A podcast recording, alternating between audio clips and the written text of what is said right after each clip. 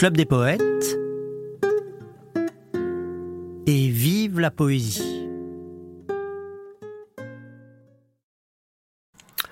Cette semaine, on continue à se promener dans l'œuvre et dans la vie de Victor Hugo avec euh, la contribution précieuse de nos amis Daniel et Arnaud Laster qui animent la Société des Amis de Victor Hugo. Alors ce qu'on va aborder en particulier comme thème, c'est un thème qui à mon avis est très important dans l'œuvre de Victor Hugo, c'est la faculté qu'il a de se de, de, nous faire voyager dans tous les aspects de la condition humaine. C'est-à-dire que ce qui est assez extraordinaire chez Victor Hugo, c'est que donc euh, il a vécu euh, depuis 1802 euh, jusqu'à pratiquement la fin du siècle, qu'il a donc traversé à peu près toutes les émotions possibles et imaginables de la condition humaine. Il a été amoureux, il a été révolté, il a été triste à mourir. Enfin, et tous ces aspects-là de la vie, eh bien, il a trouvé euh, cette force que je trouve absolument incroyable de les retranscrire euh, sous forme de vers pour les partager avec nous et donc d'une certaine manière euh, de nous soutenir quand nous-mêmes nous traversons des moments difficiles, de nous accompagner quand nous traversons des moments de joie parce que tous ces moments-là, non seulement il les a vécus tout comme nous, mais aussi, eh bien, il a réussi à les exprimer, à les formuler, à les faire vivre dans sa poésie. Alors, on commence en écoutant une réflexion sur le thème de Shakespeare, parce que Shakespeare aussi était un poète comme ça qui avait vocation à être euh, universel. Euh, Victor Hugo a écrit sur Shakespeare, c'est de ça dont on parle au début de l'émission. Et bien sûr, je vais entremêler cette conversation par des poèmes interprétés par des amis du Club des Poètes, des jeunes gens, pleins de fougue et de passion, que je vous présenterai dans la description de cette émission. Alors quand vous disiez, euh, j'ai un peu bifurqué, mais quand, quand vous parliez de, de, ce, de cette euh, vocation, euh, en quelque sorte, universaliste dans les sentiments de l'œuvre de, de Hugo qui passait du, facilement du grotesque au sublime, et que vous disiez que son fils a traduit Shakespeare, je me disais, est-ce qu'il n'y a pas entre Shakespeare justement et Hugo cette corrélation-là? Et comment? Oui, euh, Hugo a consacré tout un livre à Shakespeare, en fait, qui, sous ce titre, euh, William Shakespeare, est aussi une espèce de manifeste pour euh, l'art tel qu'il le conçoit et qui énonce les grands chefs-d'œuvre de la littérature qui salue euh, les, génies, il a l'idée de faire simplement une préface pour les traductions de son fils. Et puis le, le projet s'amplifie de plus en plus et il y aura bien une, préface à la traduction de son fils, mais le livre est, dix ou quinze fois plus, plus vaste que cette préface. Voilà, et il parle de bien d'autres grands écrivains euh, que, que Shakespeare. Il parle d'Homère, euh, d'Échille, de Dante, de Cervantes, enfin de, tous ceux qu'il considère comme les grands génies de, mmh. de l'humanité. C'était quelqu'un aussi d'une érudition euh, assez remarquable, Victor Hugo. et, je trouve que euh, il ne la fait pas peser en quelque sorte. C'est-à-dire que dans ses poèmes, quand il évoque, euh, ça lui arrive assez régulièrement de, citer les grands auteurs dont vous parlez ou de citer des œuvres, mais c'est toujours avec une certaine légèreté qui fait qu'on ne se sent pas exclu. On n'a pas l'impression d'avoir affaire à une démonstration de savoir, mais qu'il en parle comme ça, des fois avec beaucoup de légèreté. Je me rappelle d'un, d'un très joli poème qui commence comme ça s'il faut que je te dise tout ce que je t'ai déjà dit, ça vous dit rien ce poème? S'il faut que je te dise tout ce que, j'ai, que je t'ai déjà dit, s'adresse apparemment à, un adolescent et, euh, et à un moment donné il dit comme ça, il parle de l'étude et tout ça et puis il dit euh, et puis après il parle d'un baiser au mois de mai. Et, c'est ça qui est très joli, c'est que euh, il passe comme ça de, de, choses qui sont très pesantes en fait, de sous ce savoir et, et puis tout d'un coup, tout ça s'efface pour euh, le chant d'un oiseau ou pour un amour qui passe. Si tu veux que je te dise ce que je t'ai déjà dit, je compterai ma surprise d'être un enfant qui grandit. Et devant ce qui se pose et s'en va, blesse et guérit, ma stupeur d'être une chose, ma terreur d'être un esprit. Quel gouffre, la vie obscure, Épeler, oui, dire non. Accepter comme Épicure, renoncer comme Zénon. ôter à Vénus sa conque et son chignon à Betsy. Être l'écolier quelconque d'un maître quelconque aussi. Comme un voleur se dérobe, fouiller tout et creuser tout, Pétrone jusqu'à Macrobe, Euclide jusqu'à Bézou, dire je suis, donc nous sommes, ni Adam pour Japhé, de ce qu'ont écrit les hommes, conclure ce qu'ils ont fait. Renouveler ses études à chaque pas en avant, se remplir d'inquiétudes, de batailles et de vents, et de Bible, et d'Odyssée, et de grec, et de latin, et n'avoir dans la pensée que l'étoile du matin. J'aurais l'air d'être imbécile, d'être un tremblant innocent, d'être, sans trouver d'asile, sans cesser d'être un absent. Plus qu'un ange et moins qu'un homme, de subir ce bonheur fou, de marcher sans savoir comme et d'aller sans savoir où. Être sauvage, être tendre, songer mal et rêver bien, ô femmes et tout apprendre de vous qui ne savez rien. Être la flèche et la cible, et tomber inanimé dans cette chose terrible, un baiser au mois de mai. Être bon, pur, vénérable, noble toujours, grand parfois, et devenir misérable plus que la feuille des bois. Je dirai le fond de l'âme et le Z de l'ABC. Quand j'aurai fini, madame, je n'aurai pas commencé. Victor Hugo. Oui, ça me fait penser aux contemplations, un de ces recueils, euh, qui est une somme, hein, et qui, euh, qui va de, de l'enfance jusqu'à euh, l'époque où il publie le livre, et qui est l'époque de Guernesey, avec dans chacun des livres qui composent ce recueil une tonalité différente. Ça commence par des souvenirs d'enfance, puis euh, euh, il y a des, choses qui, qui, peuvent relever de, de l'amour. Je ne songeais pas à Rose. Rose au bois vint avec moi. Nous parlions de quelque chose, mais je ne sais plus de quoi. J'étais froid comme les marbres, je marchais à pas distraits, je parlais des fleurs, des arbres. Son œil semblait dire Après? La rosée offrait ses perles, le taillis ses parasols. J'allais, j'écoutais les merles, et rose les rossignols. Moi, seize ans et l'air morose, elle vint. Ses yeux brillaient les rossignols chantaient rose, et les merles me sifflaient. Rose, droite sur ses hanches, leva son beau bras tremblant pour prendre une mûre aux branches. Je ne vis pas son bras blanc. Une eau courait fraîche et creuse sur les mousses de velours, et la nature amoureuse dormait dans les grands bois sourds. Rose défit sa chaussure et mit d'un air ingénu son petit pied dans l'eau pure. Je ne vis pas son pied nu. Je ne savais que lui dire. Je la suivais dans les bois, la voyant parfois sourire et soupirer quelquefois. Je ne vis qu'elle était belle qu'en sortant des grands bois sourds. Soit, n'y pensons plus, dit-elle depuis, j'y pense toujours. Elle était déchaussée, elle était décoiffée, assise, les pieds nus, parmi les joncs penchants. Moi qui passais par là, je crus voir une fée, et je lui dis Veux-tu t'en venir dans les champs? Elle me regarda de ce regard suprême qui reste à la beauté quand nous en triomphons. Et je lui dis Veux-tu, c'est le moi où l'on aime.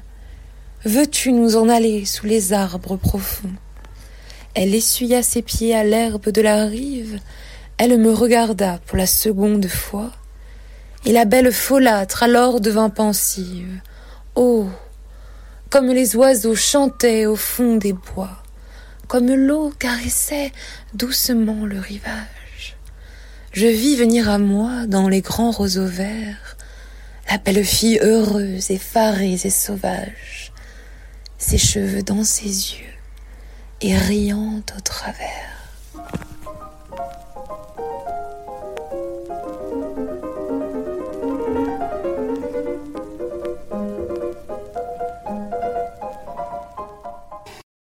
Et puis il y a euh, le deuil avec euh, les poèmes euh, consacrés à sa fille, mais tout cela avec une volonté d'offrir un miroir à tout lecteur. Hein. il y a cette formule que j'aime particulièrement, à insensé qui croit que je ne suis pas toi. Hein. C'est-à-dire que tout lecteur doit se reconnaître dans euh, ces euh, poèmes. Euh, il ne s'agit pas de, faire une espèce d'auto-commémoration ou de livre qui serait entièrement centré sur la personnalité de Victor Hugo, euh, il y a cette volonté d'universalité.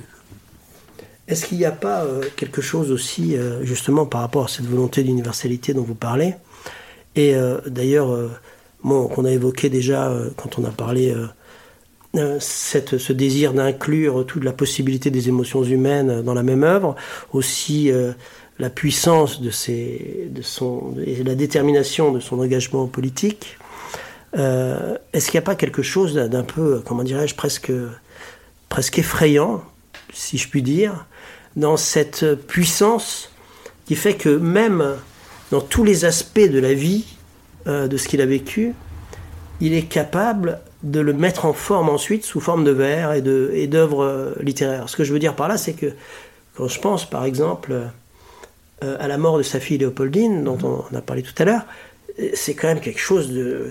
le poids de cette douleur terrible qu'il a été capable de, l'inscrire après et de la mettre en, forme dans son œuvre. Ça quelque chose de vraiment hallucinant. Et puis, comme si finalement, toute sa vie, euh, ça me fait penser un peu à Guillaume Apollinaire, parce que vous savez, Guillaume Apollinaire, même quand il était dans, dans les tranchées, on avait l'impression qu'il regardait la vie de manière euh, détachée. C'est-à-dire qu'il avait les, bombes qui tombaient autour de lui, il, était, vivait euh, cette espèce de, quotidien euh, atroce qui fait qu'on a tendance à dire, pour ce qui concerne la France, que la, la guerre de 14, c'était vraiment presque la pire des guerres qu'on ait connues, quoi. Et lui continuait à, à décrire ce qu'il voyait, à décrire les gens qu'il rencontrait, etc. Et, tout ça. et quand je vois Hugo, sa capacité aussi, euh, quand il traverse euh, la guerre civile, quand il traverse euh, les deuils les plus horribles, d'être capable à la fois, à, chaque fois, de, de mettre cela en, forme. Et, presque en scène, je dirais. C'est une thérapie aussi. Hein. Ça permet justement de, de, prendre un peu de distance avec la douleur. Demain, dès l'aube, à l'heure où blanchit la campagne, je partirai. Vois-tu, je sais que tu m'attends. J'irai par la forêt, j'irai par la montagne. Je ne puis demeurer loin de toi plus longtemps.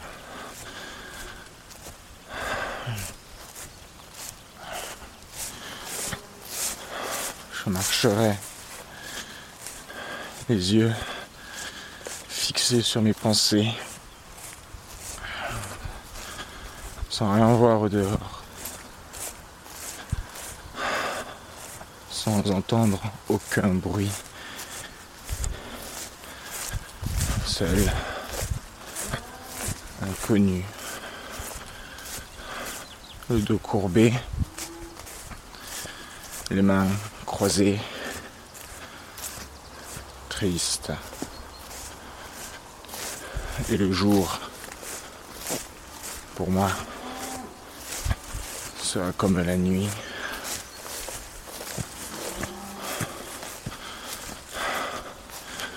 Je ne regarderai ni l'or du soir qui tombe, ni les voiles au loin descendant vers Harfleur. Et quand j'arriverai,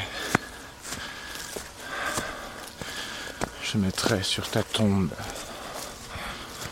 un bouquet de ouvert et de bruyère en fleurs.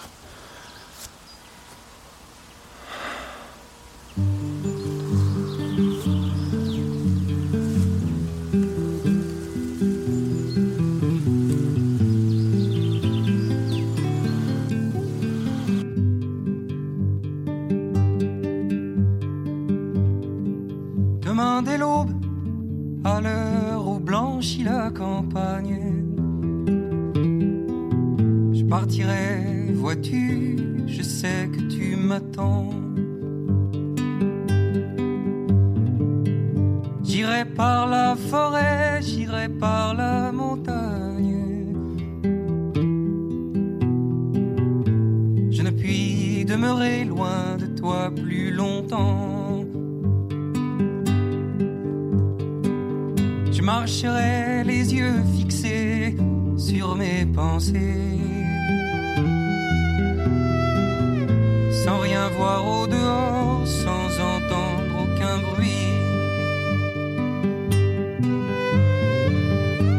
seul inconnu, le dos courbé, les mains croisées, triste. Et le jour pour moi sera comme la nuit.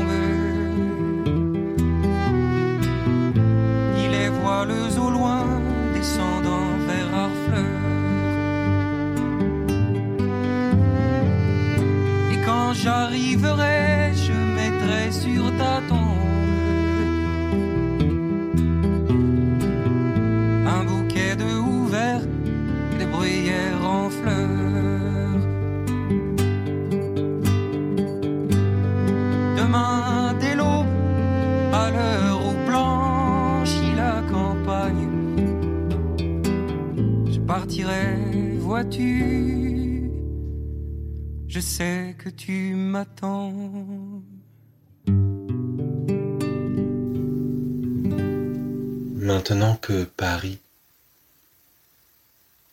ses pavés et ses marbres, et sa brume et ses toits sont bien loin de mes yeux. Maintenant que je suis sous les branches des arbres, et que je puis songer à la beauté des cieux. Maintenant que du deuil qui m'a fait l'âme obscure, je sors, pâle et vainqueur, et que je sens la paix de la grande nature qui m'entre dans le cœur.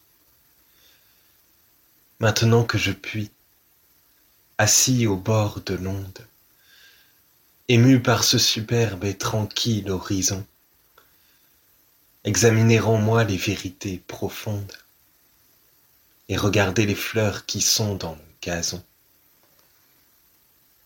Maintenant, ô mon Dieu, que j'ai ce calme sombre, de pouvoir désormais voir de mes yeux la pierre où je sais que dans l'ombre elle dort pour jamais. Maintenant qu'attendrie par ces divins spectacles, plaine, forêt, rocher, vallon, fleuve argenté, voyant ma petitesse et voyant vos miracles, je reprends ma raison devant l'immensité.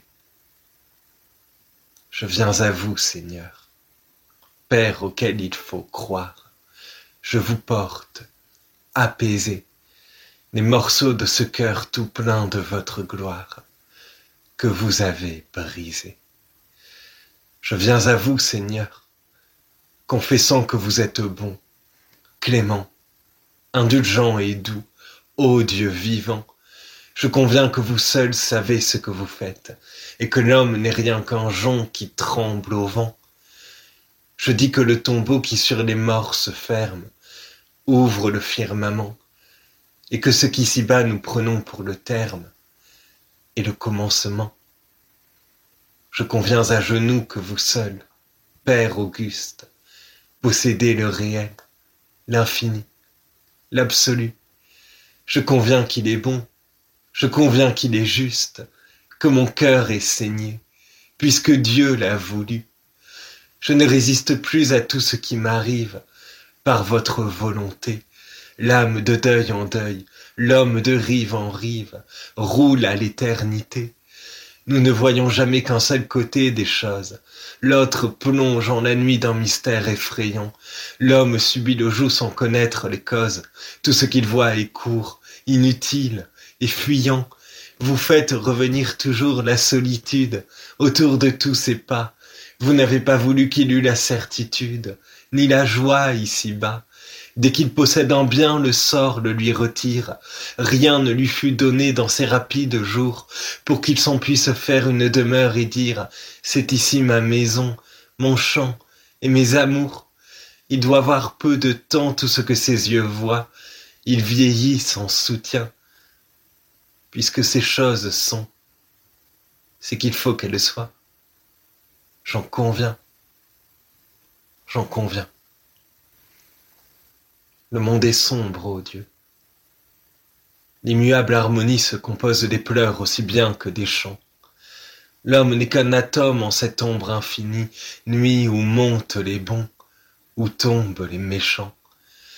Je sais que vous avez bien autre chose à faire que de nous plaindre tous, et qu'un enfant qui meurt, désespoir de sa mère, ne vous fait rien, à vous, je sais que le fruit tombe au vent qui le secoue, que l'oiseau perd sa plume et la fleur son parfum, que la création est une grande roue qui ne peut se mouvoir sans écraser quelqu'un.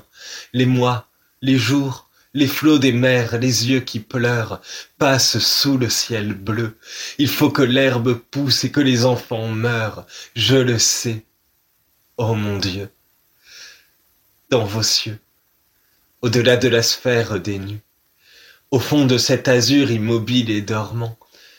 Peut-être faites-vous des choses inconnues, où la douleur de l'homme entre comme élément.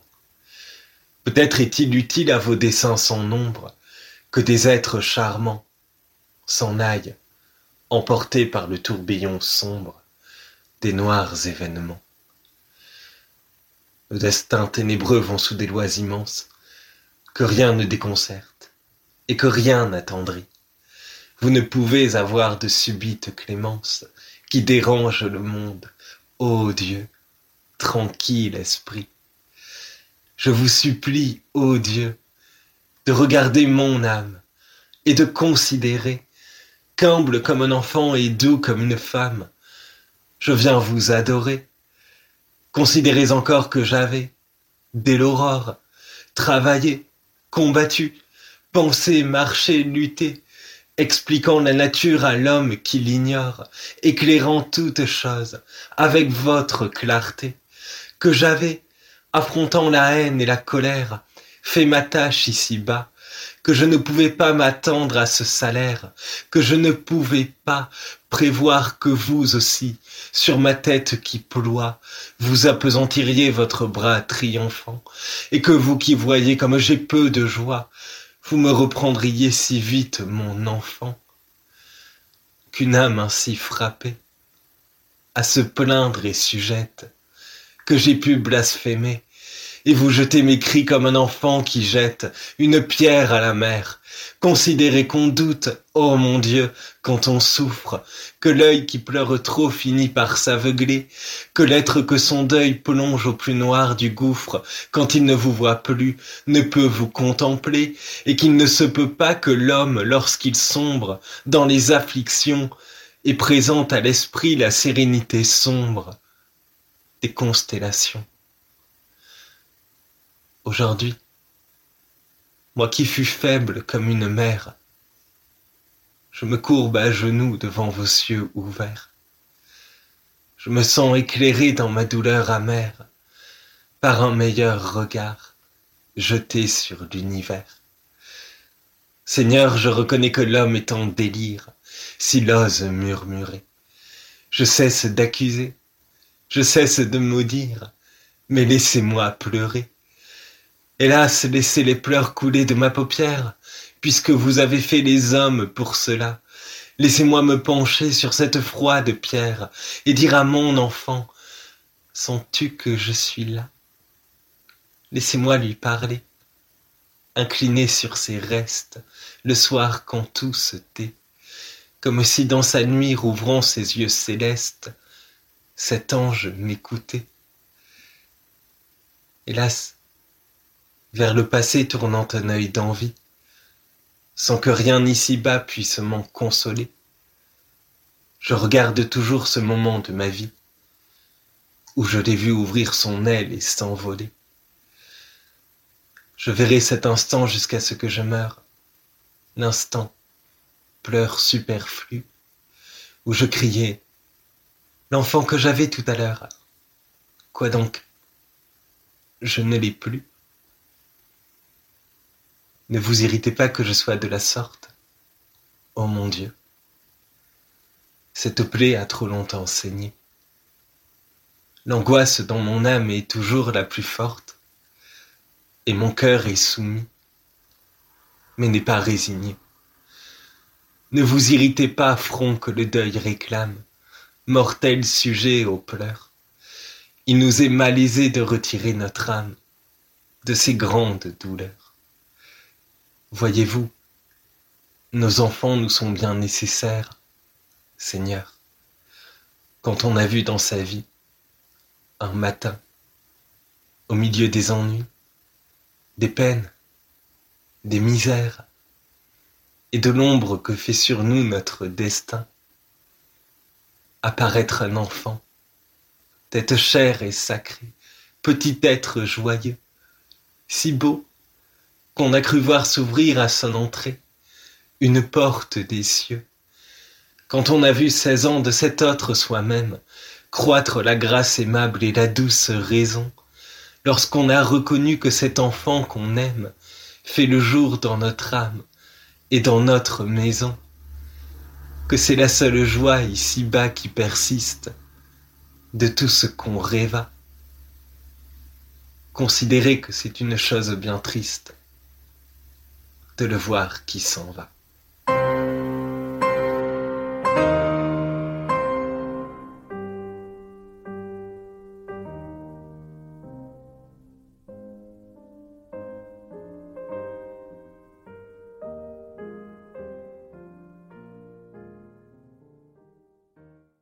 Au cours des dialogues euh, de l'époque de Jersey, euh, à un moment, un des esprits qui, qui euh, est censé dialoguer avec eux lui dit de ne pas euh, publier tout ce qu'il écrit, mais de réserver un certain nombre d'œuvres qui paraîtront après sa mort et qui feront que son tombeau sera plein de résurrection.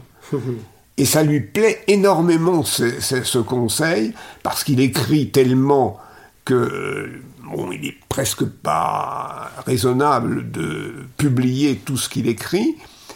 Et, là, il trouve une raison, au fond, euh, de garder euh, des choses inédites qui paraîtront après sa mort. Et il y a des œuvres superbes qui font partie de, de ses posthumes.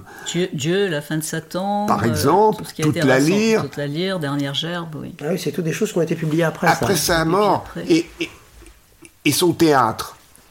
Son théâtre est interdit sous le Second Empire, donc on s'imagine qu'il a abandonné le théâtre. C'est faux. Il écrit des pièces et des pièces splendides qu'il réunit sous le titre Le théâtre en liberté vous avez un drame extraordinaire qui s'intitule Torquemada, sur le grand inquisiteur d'Espagne, et qui est une manifestation de ce que peut être le fanatisme, et on dirait aujourd'hui l'intégrisme. Et la pièce, alors Hugo la publiera, lui, avant de mourir, parce qu'elle lui semble d'actualité au moment où il la publie. On, apprend qu'il y a en Russie des pogroms contre les juifs, et dans la pièce, Torquemada s'en prend particulièrement aux juifs, et Hugo dit cette pièce, donc, elle est actuelle, il faut que je la publie, et il fera comme ça euh, deux ou trois fois euh, des exceptions à son euh, œuvre posthume, en quelque sorte mise de côté, pour euh, la faire apparaître lorsqu'elle lui paraît d'actualité. Et, vous pensiez peut-être aussi à l'enterrement quand vous disiez oui, bien sûr. qu'il avait organisé sa mort. Oui, c'est vrai qu'il a, il a demandé donc le corbillard des pauvres et il a refusé l'oraison de toutes les églises. Euh, je pense qu'il ne voulait pas une sorte de récupération après sa mort, c'est-à-dire qu'il voulait pas un enterrement religieux. Hein. il croyait en Dieu, mais hors de toutes les religions. Euh, il était de plus en plus anticlérical avec l'âge. Euh, donc voilà, je, je, crois que c'était aussi pour prévoir ces choses. Et ça a été, ça a fait scandale d'ailleurs hein, qu'il refuse l'oraison de toutes les églises.